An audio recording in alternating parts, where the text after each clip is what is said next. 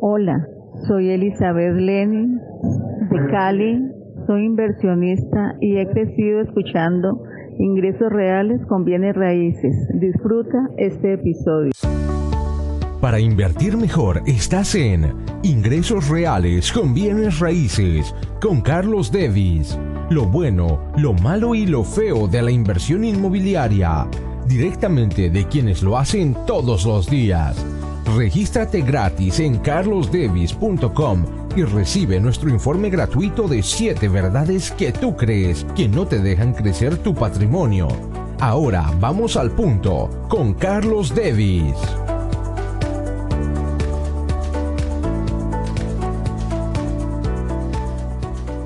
¿Cómo el fracaso le ayudó a crecer? Una de las características del fracaso es que cuando lo tengo pienso que soy el único, que nadie más, que soy el más tonto. Bueno, lugar común que nos pasa a todos. En este episodio vamos a compartir con varios de mis estudiantes del taller de mentoría en uno de los programas de Mastermind y ellos nos comparten en unos minutos cuál fue su fracaso, cuál fue su responsabilidad y cómo ese aprendizaje les ayudó a crecer y a lograr mucho más en su vida. Entonces son varias experiencias de personas maravillosas que van a compartir contigo su fracaso. Seguro que va a tener que ver mucho contigo y te va a ayudar a entender lo que tú hiciste o no hiciste y cómo lo que tú hiciste o no hiciste que llama fracaso puede ser algo que es el escalón o ha sido el escalón de tu próximo paso. Disfruta este episodio.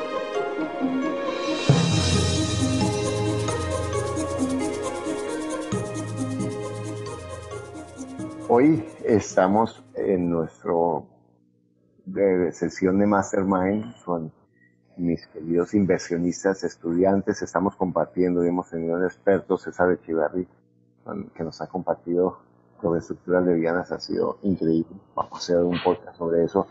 Y hemos querido hacer este podcast con varios de los estudiantes de la mentoría que van a compartir contigo en unos minutos cuál ha sido su peor fracaso, entre comillas. Porque acuérdate, fracaso es un pensamiento, es la definición de algo que pasó en mi vida.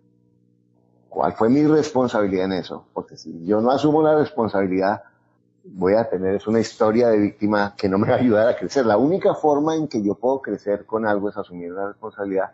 Y lo tercero, la parte de la gratitud. ¿Cómo eso me ayudó a tener éxito o a lograr lo que he logrado? Vamos a comenzar con John Pérez. John Pérez, ¿cómo estás?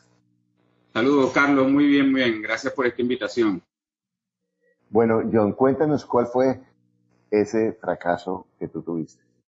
Sí, claro, Carlos. En, el año 2010 eh, yo decido venir con mi familia aquí a los Estados Unidos a vivir, ya que tuve la oportunidad de, obtener la, visa de residente y venía de, de, tener seis tiendas en el área de retail de computación en la isla de Margarita, Venezuela, con un éxito, ¿verdad?, desde el año 2002 hasta ese año 2010 nada, teníamos la representación de una marca de accesorios que la llevamos, ¿verdad?, hacia el tope porque fuimos eh, distribuidores de primera categoría en, Venezuela. Y yo pensé, bueno, me, me llevo esa idea para Estados Unidos y abro una tienda y nada, esto me debe ir bien, bien, bien como nos está yendo en Venezuela. Nada, son dos escenarios completamente diferentes. Abrí en un centro comercial, abrí en, uno de los pasillos de un centro comercial muy conocido aquí en la ciudad de Miami. Y nada, día tras día, día tras día veía que los números no daban, los números no daban, los números no daban. Te entra el desespero, te entra... ¿Y por qué esto me llevó a, como quien dice, a, a este fracaso? Hay algo muy importante y yo nunca lo había hecho y desde ese momento me di cuenta que hace falta en, cualquier modelo de negocio. Es tener un plan de negocios establecido. Si no tienes un plan de negocios establecido, todo es por emoción. Y eso fue lo que me pasó. Yo estaba emocionado, voy a abrir esto, esto me va a funcionar, pero nada, nada. Yo veía, bueno, en este centro comercial entran cualquier cantidad, una ola de gente, algo me tiene que salpicar, pero mi rubro no funcionaba en un centro comercial. La marca no era de tal estilo para, para el mercado de ese centro comercial.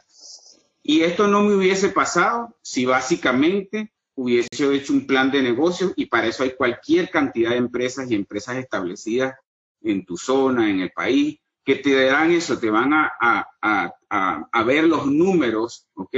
Te van a dar una trayectoria, te van a dar una estadística de lo que pueda pasar en un futuro y tú tomarás decisiones. Yo no lo hice y para mí fue duro, porque llegar a este país con, con, con, con la esperanza de que todo va a comenzar de, de, de, algo que vienes haciendo bien y continuarlo, no funciona así. Entonces, básicamente lo que para mi experiencia es que en cualquier inversión que hagas, ¿ok?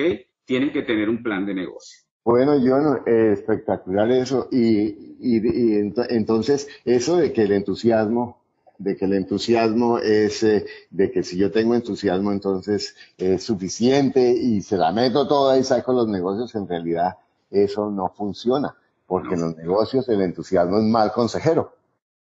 Así es, Carlos, así es. Bueno, y, es... Pasan esos momentos emotivos, ¿no? De que sí, claro, te llenas de energía, esto va a funcionar, pero no, no, los negocios no funcionan así. las emociones eh, no funcionan. Básicamente es, un, es, algo, las emociones las puedes dejar después que esté funcionando, ok, emocionate, pero al principio no dejes que las emociones lleven ese rumbo del negocio. ¿Qué te ha traído de bueno esa experiencia?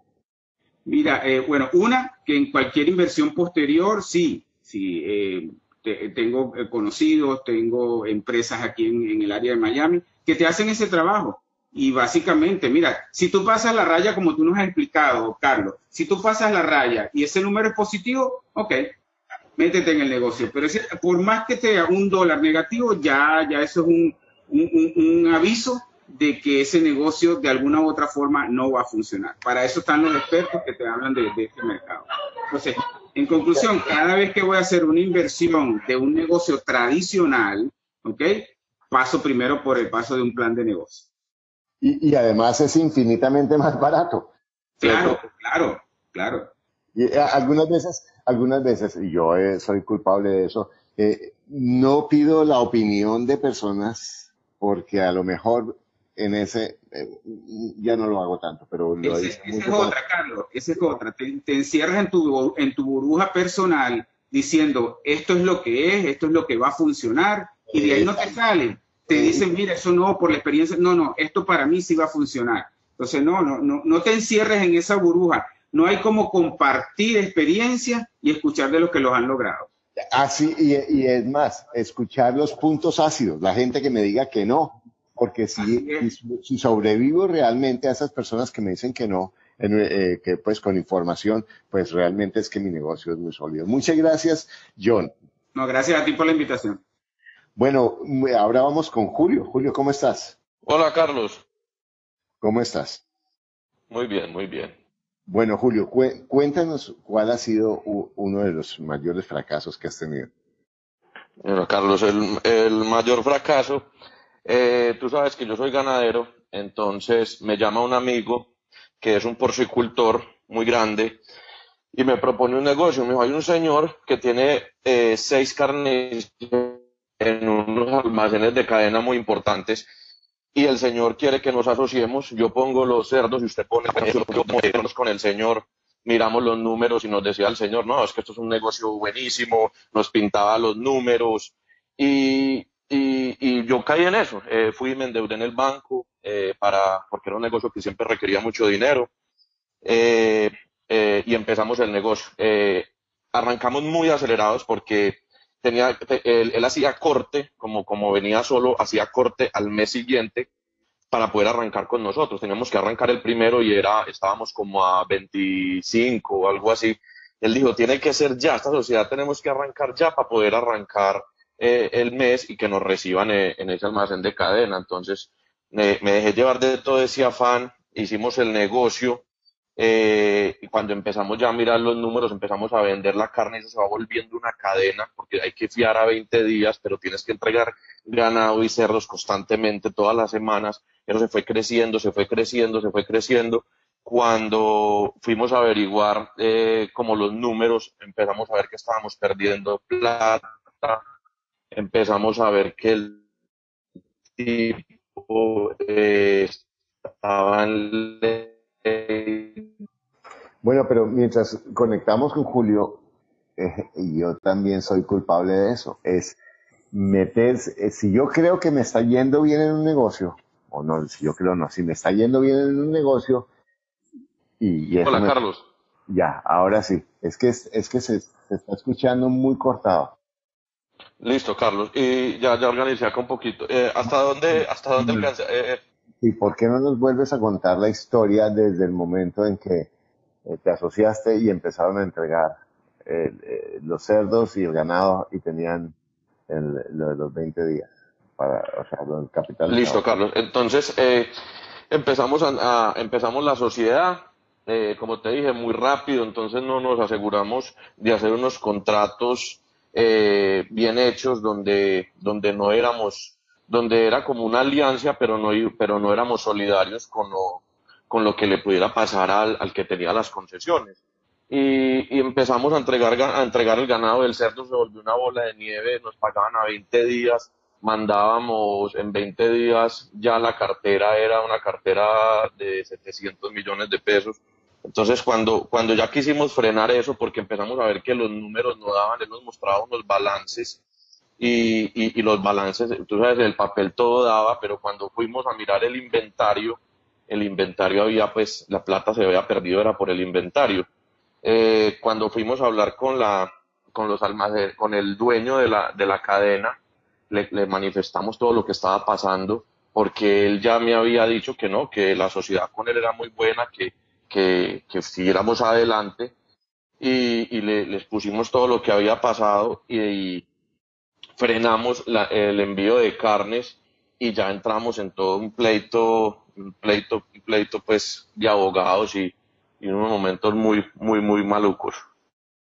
Bueno, entonces, entonces la lección, te metiste, te saliste de tu estrategia, de lo que era. Sí, eh, lo más grave fue eso, me salí de mi negocio, eh, los puntos más importantes, me salí de mi negocio. Eh, y lo otro, que es una frase que me enseñó mi abuelo y, y, y no, la, no la tomé en ese momento, y él me decía, mijo, siempre cuando usted le en un negocio que es tan, tan bueno, usted tiene que pensar, de eso tan bueno no dan tanto. Analice qué es lo que pasa, porque si es un negocio tan bueno, ¿para qué lo están invitando a usted? Si el negocio es tan bueno, eh, eh, el tipo para qué quiere socios y se puede ganar, digamos, toda la plata él como lo venía haciendo. Entonces me faltó eso, me llené de emoción, me faltó averiguar cómo, cómo, cómo estaba el tipo, si el negocio era tan bueno y la rentabilidad que nos mostraba, qué hacíamos nosotros ahí. Y además, ¿por qué, porque estaba tan mal si el negocio era tan bueno? Claro, claro, para que está buscando socios. Sí, claro. Y Carlos, y además que el tipo yo lo conocía hace tiempos y él ya, eh, o sea, él ya venía haciendo este negocio hace muchos años. Entonces no es un negocio como el que vamos a crear eh, y, bueno, usted tiene la red, yo usted cerdo y yo voy a tener las concesiones y vamos a arrancar por primera vez, pues sí, pero es un tipo que ya traía ese negocio más de 20 años, porque a estas alturas iba a buscar socios si, si es tan bueno? Y otra cosa es que eh, tú tuviste que endeudarte para un negocio que no conocías. En Correcto. Arriesgando una plata que ni siquiera era tuya. Ahora, claro. ¿qué te trajo eso de bueno? Eh, eh, bueno, como me endeudé, y, y, perdí la plata, obviamente tenía que pagar esas platas, pero sin tener la plata. Entonces, ¿qué me tocó hacer? Acaba de comprar una casa, eh, me tocó vender la casa y, y, me tocó salir a buscar más fuentes de ingreso. Entonces, eh, empecé, eh, como salí de esa zona de confort que estaba en ese momento, ir a buscar eh, nuevos ingresos, nuevos negocios, eh, cómo iba a ser para pagar esas platas y, logré montar cuatro negocios y empecé a pagar esas platas, empecé a pagar esas platas que debía hasta que las pagué y cuando ya las pagué quedé ya, ya quedé como liviano de todas esas deudas, pero quedé con todas las otras fuentes de ingreso y ahí fue que me disparé. Increíble. Bueno, yo quiero decirles a ustedes que Julio tiene 30 años él habla como ya, he dicho, está sobrado de hombre, pero ah, no, no, lo hablo desde la, desde que sea arrogante, mucho menos porque es un hombre muy sencillo, pero lo hablo de su sobrado, de su sinceridad y de su, fondo, de verdad impresionante, Julio. Bueno, muchas gracias. bueno, entonces eso te motivó y te o era dice dice el, el, el, arte de la guerra dice cuando tú vas estás en una pelea dale siempre salida a tu enemigo o si no te mata.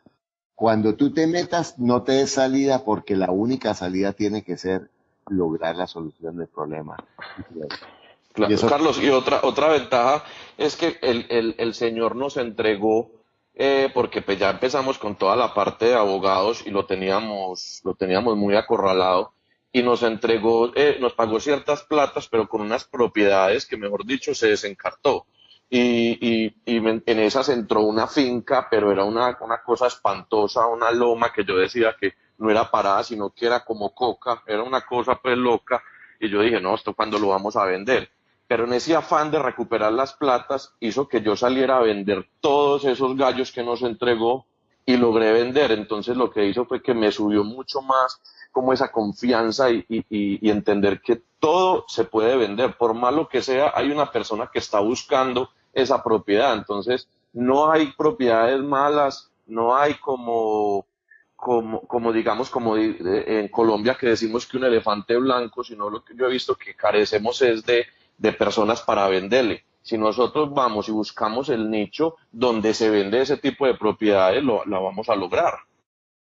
Exacto. Eh, cualquier cosa se vende y el cliente, exacto. Si no se vende es porque no se ha mercado bien o el precio no es el correcto.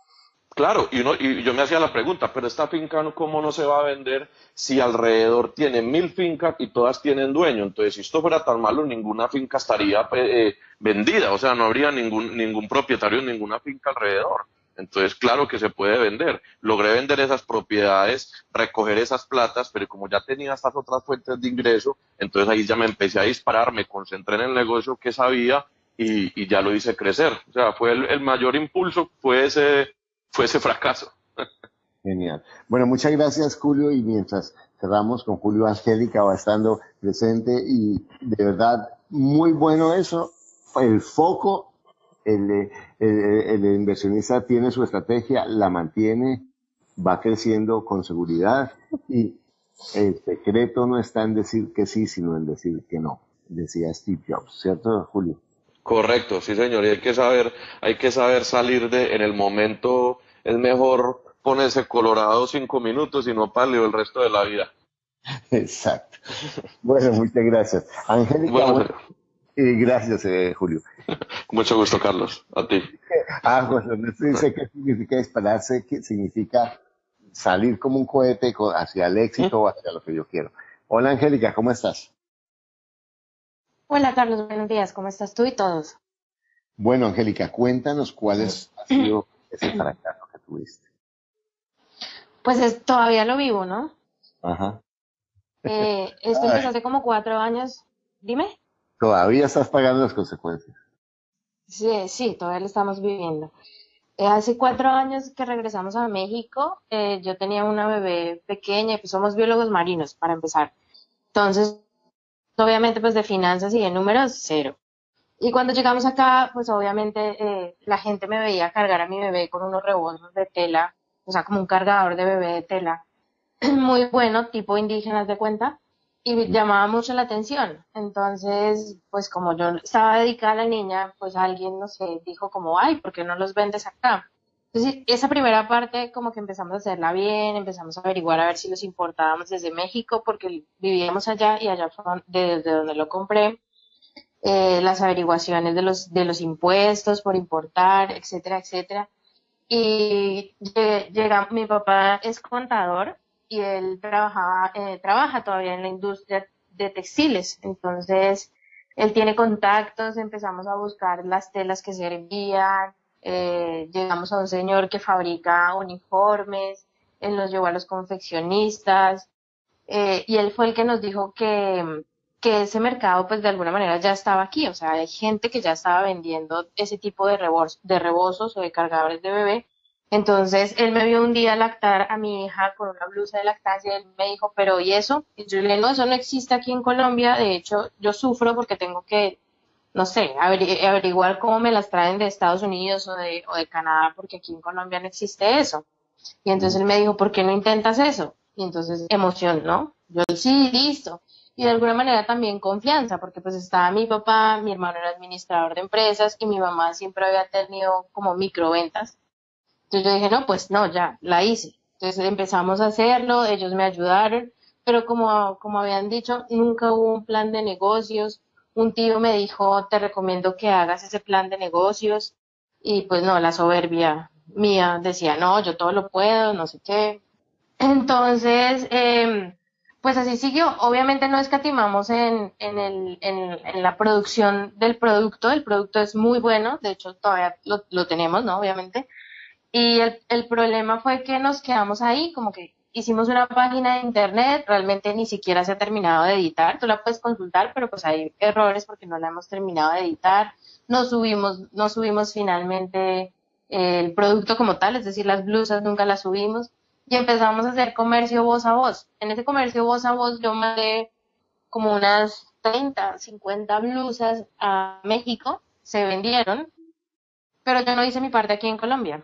Entonces nosotros realmente nunca lo hicimos y pues la familia que medio sabía me hicieron un contacto en un almacén en Hacienda Santa Bárbara y ellos me dijeron, sí, ven y las dejas en consignación y nosotros nos ganamos el 30%. O sea, me pareció buenísimo porque pues no tenía que venderlas, siempre he sido penosa y siempre he dicho, yo no puedo vender, yo no puedo vender, yo no sé vender. Y, o sea, la mentalidad, otro error, ¿no? Mentalidad negativa. y, y mis papás fueron los que dijeron, pues ellos eran parte del negocio, pues era de la familia. Y mis papás dijeron, no, ¿cómo vamos a perder ese 30%? y nunca lo hicimos. Entonces, ahí se quedó, eso fue en diciembre. Como sabes, nos mudamos para Santa Marta, entonces cuando me, mudé, pues se me ocurrió hablar con la líder de la Liga de la Leche en Bogotá, le comentamos y, le dijimos, bueno, pues véndelo. Obviamente, pues ella tiene una empresa bien establecida de cargadores, de cargadores de bebé, y ella incrementó el precio bastante porque tenía que meter IVA y no sé qué comisión por página de internet y una cosa que nosotros, o no sé si es legal o no, pues nunca lo, lo previmos y finalmente las blusas pues no se ven, no se han vendido, mejor dicho. Por eso digo que todavía estoy en el lío. Entonces tengo como dos maletas gigantes repletas de, blusas y ahí están. ¿Y cuál es la, hay muchas lecciones. ¿Cuáles son esas lecciones para ti? Claro, pues primero que todo, como, como ya lo habían dicho, o sea, no, tú no puedes venir a hacer algo o un negocio, porque pues esto era un negocio, no puedes venir haciéndolo desde la parte de tu emoción. No, tienes que realmente sentarte, crear unos números, un plan de negocios, cómo vamos a hacer esto, cómo, cómo vamos a hacer las ventas, cómo a hacer el diseño de marketing, cómo, qué vamos a usar, internet, etcétera, etcétera.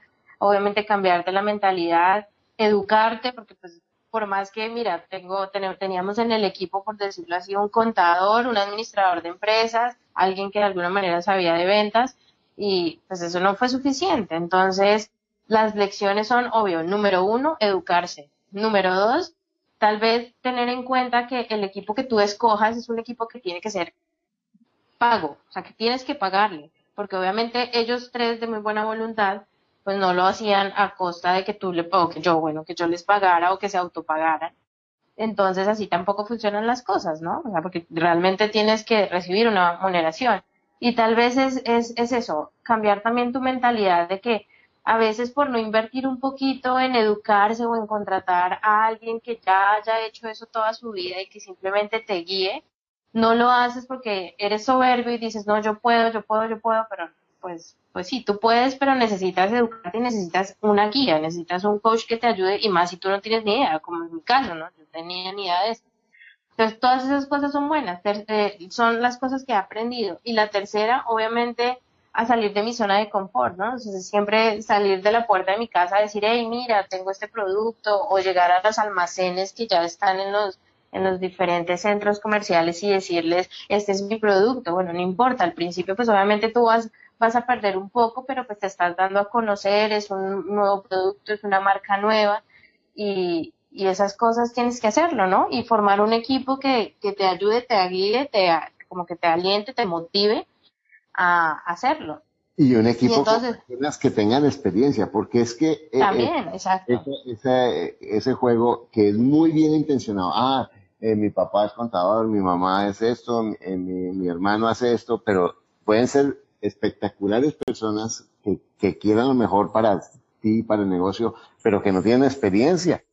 Entonces, entonces, en últimas, es, es un mundo de ciegos. Porque eh, eh, esa, esa definición no, es que nos ahorramos el 30%, cuando en cualquier negocio el mercadeo es absolutamente fundamental. Entonces, eh, eso no, no, es bueno para nada. yo no puedo hacer ningún negocio con alguien que no haya sido más exitoso que yo si es que yo no tengo experiencia en eso. Y además, algo que, que, ese, ese pensamiento, yo soy mala para las ventas. ¿sí? Si tengo mi negocio y tengo la maleta, pues sales y la vendes y la única forma en que, ¿sabes a quién le interesa vender esa maleta? A ti. Entonces, si tú no haces eso, no vas a vender esa, cosa.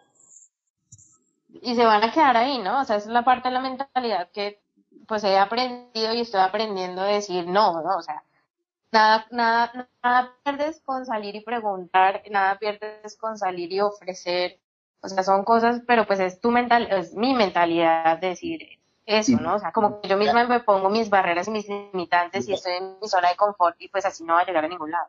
Pero fíjate, ni siquiera salir y ofrecer, es salir con la determinación. Así como nos hablaba Julio, tengo que vender estos lotes, no me importa, pero los voy a vender. Esa es la única forma en que vas a salir. Ese nada pierdo con salir a ofrecer, no vas a vender nada.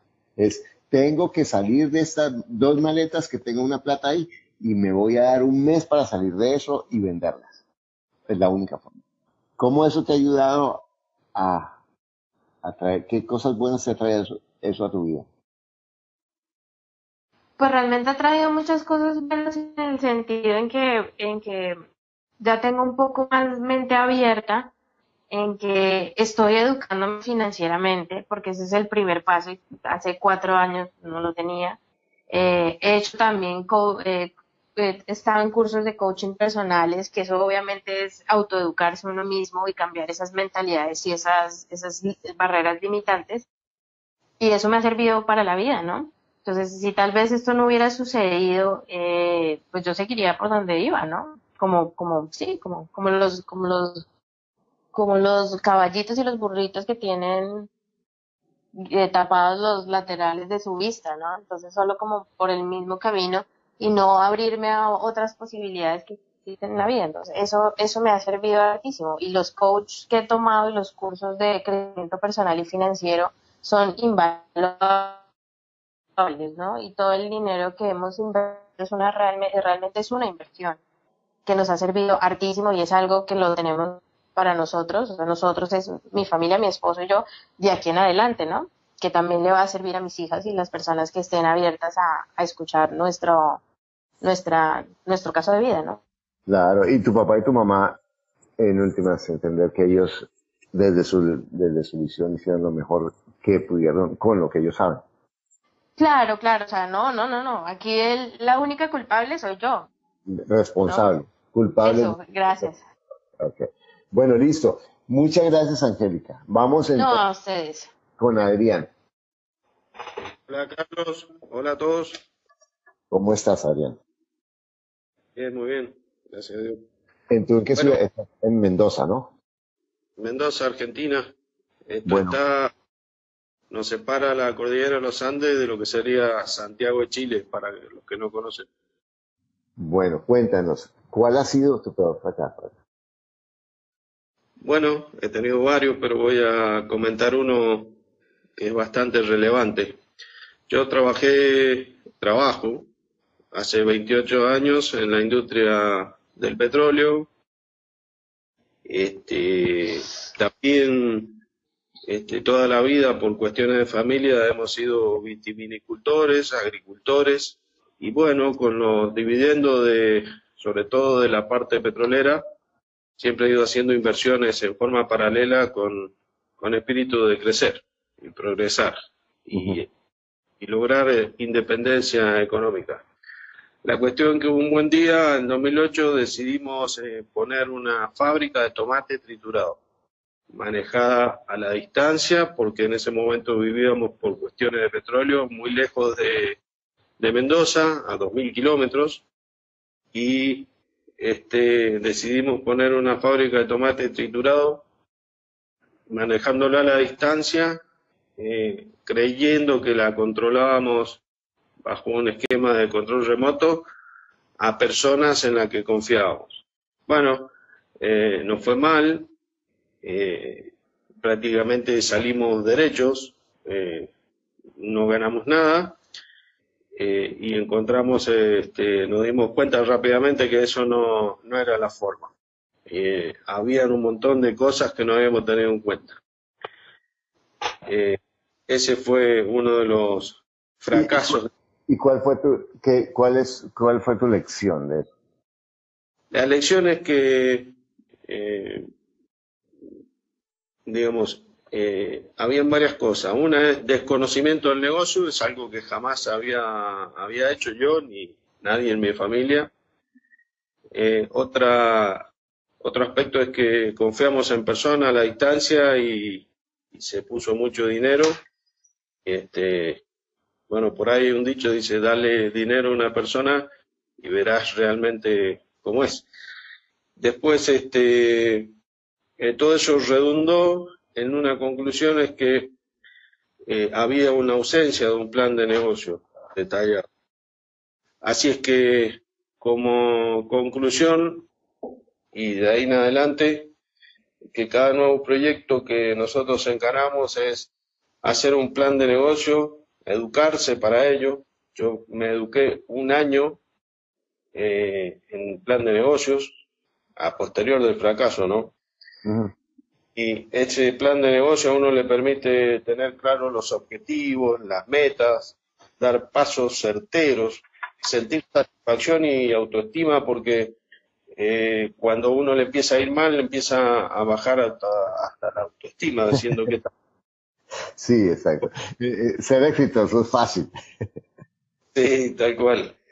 Y, y luego también lo que permite el plan de negocio es poder canalizar las emociones, hacer aquellas cuestiones que son viscerales, digamos así. No suele irse de boca, se le llama acá, eh, entusiasmado ante, ante determinadas este, oportunidades que no están contempladas en el plan de negocio y eso este, es una lotería que vaya bien o que vaya mal.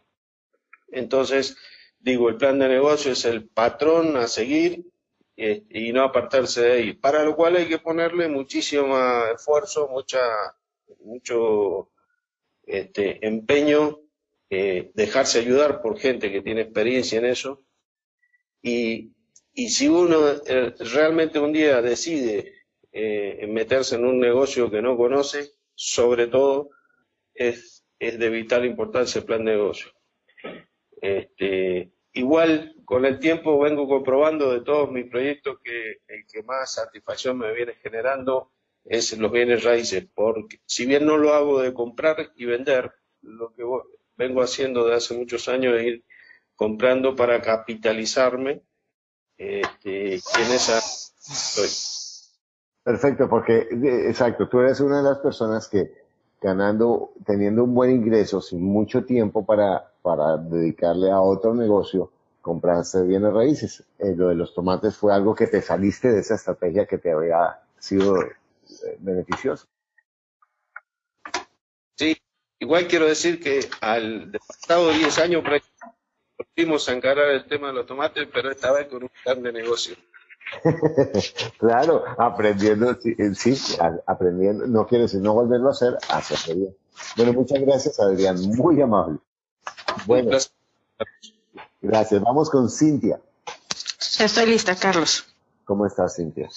Muy bien, gracias a Dios. Muy contenta aquí, eh, alimentándome de todo lo que escucho de mis compañeros estudiantes. Muy enriquecedor la, la- enriquecedora la junta. Gracias. Tú estás en el DF. Estoy en Mérida, Yucatán, en México. Perfecto. Bueno, ¿cuál ha sido tu peor fracaso? ¿Cuál- ¿Tú, tú qué haces? ¿Cuál es tu, tu, tu, eh, formación financiera, tu formación Pues soy economista de profesión, enfocada al tema financiero totalmente, a, la asesoría en fondos de inversión, acciones y es la parte patrimonial. Y hace un año que me dedico a bienes raíces. Estuve 18 años en bancos y hace un año vi que mis habilidades de que había aprendido en el banco me podían servir en el tema de la intermediación de bienes raíces, el corretaje. Y bueno, pues me ha gustado mucho y ya de ahí derivó en buscando información para conocer el tema, encontré tu podcast y pues me enganché y ya. Y ahora pues ya estoy en el taller de mentoría. Bueno, muy contenta. Gracias, Cintia. ¿Tu peor éxito, tu peor fracaso o el más difícil? Pues mira, no ha sido, este, bueno, ha habido muchos naturalmente, es lo que nos hace crecer, pero yo creo que lo que fue un parteaguas es, fue mi matrimonio, fue cuando terminó mi matrimonio, bueno, la experiencia, este, realmente fue un parteaguas en mi vida porque como que fue la prueba de, de que, de que estaba hecha, ¿no? Que, de que era capaz y que iba a ser, al final llegó un punto en que dije, bueno, esto ya está pasando. Qué voy a hacer con todo esto y cómo voy a capitalizar lo que yo aprendí eh, después de estuvimos casados nueve años, fuimos novios seis años.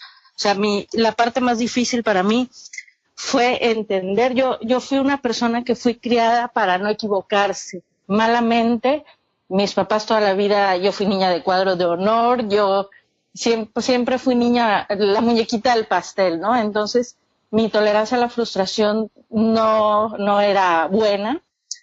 Y este, y bueno, eh, eso no me permitió a tiempo darme cuenta de qué tan mal estaban las cosas en mi matrimonio, ¿no? Y por lo tanto, al no reconocer qué estaba pasando, pues no lo pude, no lo pude arreglar, ¿no? Fue una bomba, se hizo una bomba, ¿no?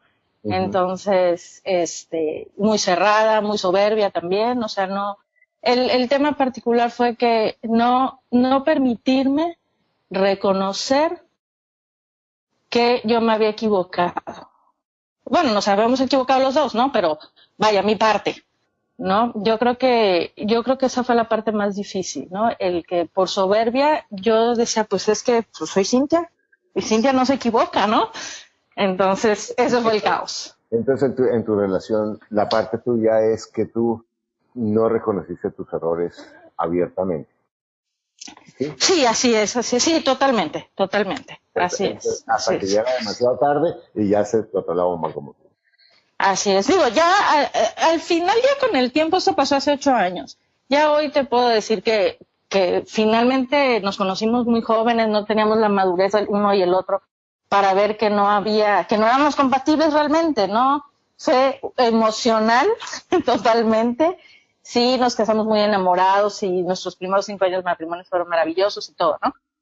Pero ya en el momento en que tuvimos hijos y que la vida sacó, nos obligó a sacar de nosotros la formación que traíamos, la crianza que traíamos y que era totalmente diferente, ahí es donde chocamos. O sea, no es que uno sea mejor que el otro ni que él sea mala persona o yo. No, simplemente éramos diferentes y no tuvimos la madurez ni la eh, humildad en su momento para darnos cuenta.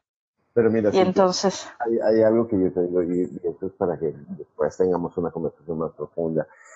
Pero en mi experiencia, en todas las relaciones se puede llegar a un momento en que diga, no, es que yo no soy compatible, somos muy distintos. Es cuando las, cuando las relaciones, cuando tenemos esos momentos difíciles en los que por cualquier razón nos hemos alejado, quizás falta de comunicación, de reconocer la responsabilidad, de cuidar la relación, lo que sea, y eso, como te digo, lo vamos a hablar en otro podcast, pero el punto es que no hay ninguna relación que dure que no, que no se tenga que trabajar duro. Exacto. Eh, y, pasar momentos difíciles, oscuros, eh, en los que salen nuestros demonios y las partes más complicadas y el punto es de decir, bueno, voy a sacar la relación, obviamente si vale la pena para mí, eso es una decisión muy particular, pero, pero en últimas es, es no, no funcionó, pero para mí es, si yo estoy en una relación, yo puedo decir que esa relación funciona. Puede que esa persona tenga en ese momento, eh, haya dificultades, pero si, si yo quiero que la relación funcione, yo puedo hacer muchas cosas para que la relación funcione. Eh, es correcto. Exacto. Ahora, ¿qué, ¿cómo eso te ha ayudado a ser la persona que eres hoy? ¿Qué, qué de bueno te trajo eso? Pues mira, lo primero y lo principal y lo que lo podemos resumir es que aprendí a capitalizar todas las cosas buenas, malas, entrecomilladas, ¿no? Ajá. Eh, capitalizarlas a mi favor. Todas, todas, todas, todas. O sea, eh, yo llegó el momento de verdad eh, que, que, sentí que no podía. Yo, yo eh, durante dos años después de que nos separamos, un día me quería morir y el otro lo quería matar. Entonces, realmente este fue una etapa muy difícil, pero que a la vez me estaba yo tan mal imagínense que estaba yo en el lodo, ¿no? O sea, en el lodo emocionalmente, de autoestima, de dolor, de frustración, de muchas cosas, ¿no? Pero a la vez tenía mis niñas de cuatro y seis años. Entonces, lo que sí tenía claro era que para mis hijas el divorcio de sus papás no podía ser el chispas. Después de que se separaron mis papás, nuestra vida fue peor, ¿no? Ese era mi, eso era lo que yo no podía permitir. Y dije, esto tiene que ser para mejor para ellas. ¿eh? Ellas, ellas tienen que ver que de aquí vamos hacia arriba y hacia adelante y que no necesita uno a nadie más para estar bien. Entonces, eso fue lo que me levantó. Perfecto. Bueno, muchas gracias Cintia, muy buena tu compartir. Eh, se puede, podríamos hablar de eso muchísimo. Te felicito por lo que has hecho y por esa actitud. En últimas, lo que hace, dice Shakespeare, que los, las cosas no son buenas ni son malas, son lo que nosotros decidamos que sean. Exactamente, totalmente. Eso, eso es lo más valioso. Y lo mejor, Carlos, es que ya ahorita mis hijas tienen 15 y 13 años y ya lo tienen claro. Eso es yo creo que el mejor regalo que les puedo estar haciendo, ¿no? Que de uno depende, de tu actitud. Bueno, y hay que romper, y hay que romper paradigmas. Hay que seleccionar de la formación que tenemos qué te sirve y qué no te sirve para seguir y todos los días. Ese es el trabajo. Así es, así es. No queda la casa todos los días rompiendo. Cierto, así es. Ok. Bueno, muchas gracias a todos los que participaron. varios de gracias.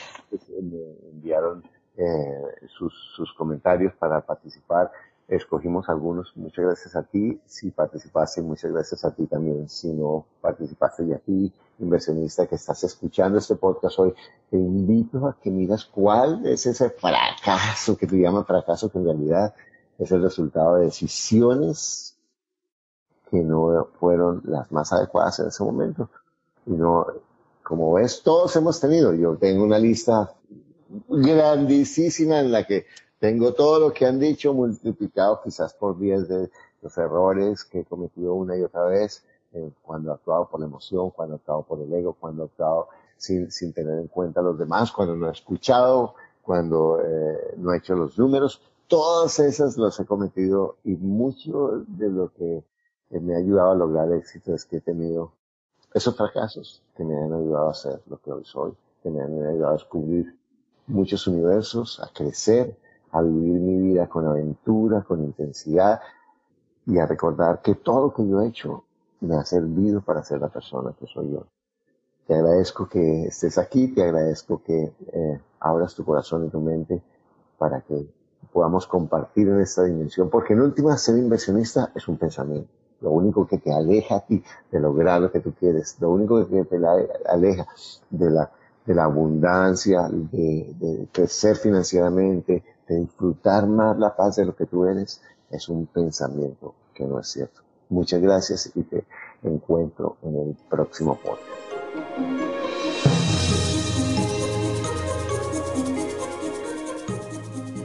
Eh, quería decirte que em, estoy muy contento de todos los comentarios que he recibido acerca del podcast. Cada vez el podcast es algo que me toma más tiempo pero porque quiero, porque estoy escuchando esas voces de personas que están tomando acción, que están cambiando su pensamiento, que están organizando su vida financiera. Pero para mí es importante tu voz, tu voz. Entonces, por favor, quiero pedirte un favor, eh, que llenes unas preguntas que no te va a tomar más de dos minutos, carlosdevis.com slash o barra pregunta, carlosdevis.com slash o barra pregunta y me llenas unas respuestas que, y no importa si tú un día vas a, suscribirte o pagar por uno de mis productos o no, eh, eso no es lo que yo quiero ahora, lo que yo quiero es